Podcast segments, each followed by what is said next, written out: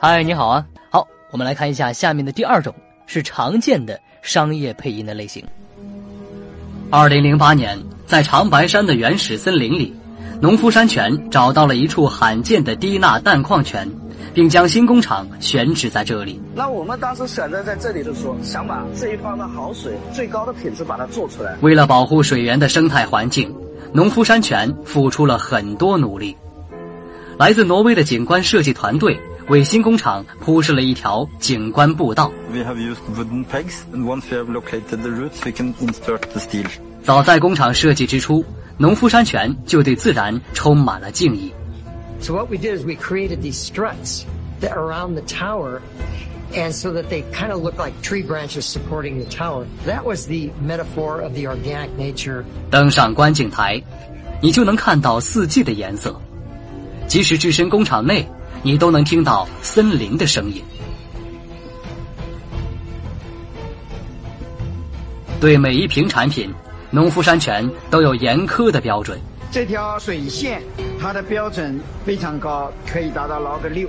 一百万瓶里面不允许出现一瓶有菌的水。更好的用户体验也是农夫山泉的追求。婴儿水这款产品，比如说父亲他的手会比较大，可以从背后进行抓取。呃，母亲可能手比较小，它可以从正前方打。从用户的体验的一个角度上，去考虑到这样的一些细节。农夫山泉还将自然生态文明融入产品设计。I illustrated was for non-free spring water for children. We had to take in mind the mountain region and the animals which related to those four seasons. He wanted people to really look at the bottles and immediately have this feeling, this respect for nature. 二十一年来，农夫山泉已在全国优质的八大水源地建立了十五座工厂。从水源到产品，每一座工厂都是对品质的坚守。我们不生产水，我们只是大自然的搬运工。这段呢是大名鼎鼎的农夫山泉的广告。我们不是生产水，我们只是大自然的搬运工。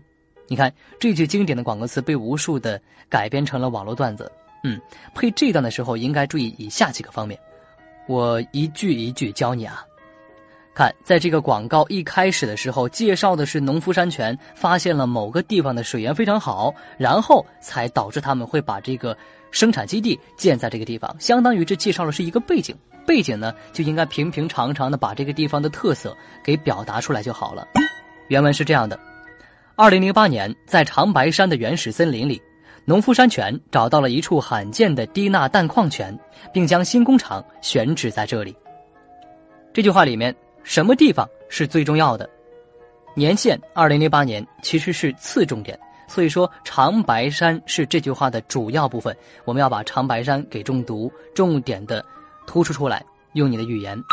二零零八年，在长白山的原始森林里，农夫山泉哪家公司？农夫山泉一定要重点突出，这是谁的广告来？农夫山泉找到了一处罕见的什么低钠氮矿泉。哎，这个低钠氮矿泉可能很多人都不太多么了解，我们可以暂时把它理解为是一种专业术语。如果你把这样的专业术语通过你的语言表达出来的话，更加能够凸显出它的专业性和它的真实性，能够增添非常强大的说服力。然后后面是，并将新工厂选址在这里，这句就很平缓了。好，我们再来往后看，后面呢有。两句台词的一个介绍，然后呢，介绍完事之后，后面就会有画面相对应配合前面的介绍。比如说是这样的：对每一瓶产品，农夫山泉都有严苛的标准。你看，说完这个之后，后面就是严苛的标准，这个农夫山泉的嗯生产线以及对水的质量的要求和生产是怎样的，画面就会出来了。嗯，所以说前面的介绍一定要表达出后面的画面要呈现出来的效果。所以说前面表达的时候要很清楚，要很清晰，意思表达一定要非常明确。对每一瓶产品，你看每一瓶，它会生产很多，但是每一瓶都要求做到有严苛的标准，用词非常准确，表达非常清晰，然后后面确实带出了非常严苛的。生产线非常标准的这样的画面，哎，这样的话就是前面的语言和后面的画面就会形成了一个整体。好，咱们就举这两个例子，其实每一段的配音都应该注意这些方方面面的。最后呢，咱们再来说一下商业配音的需要注意的几点吧。第一，角色定位一定要非常鲜明。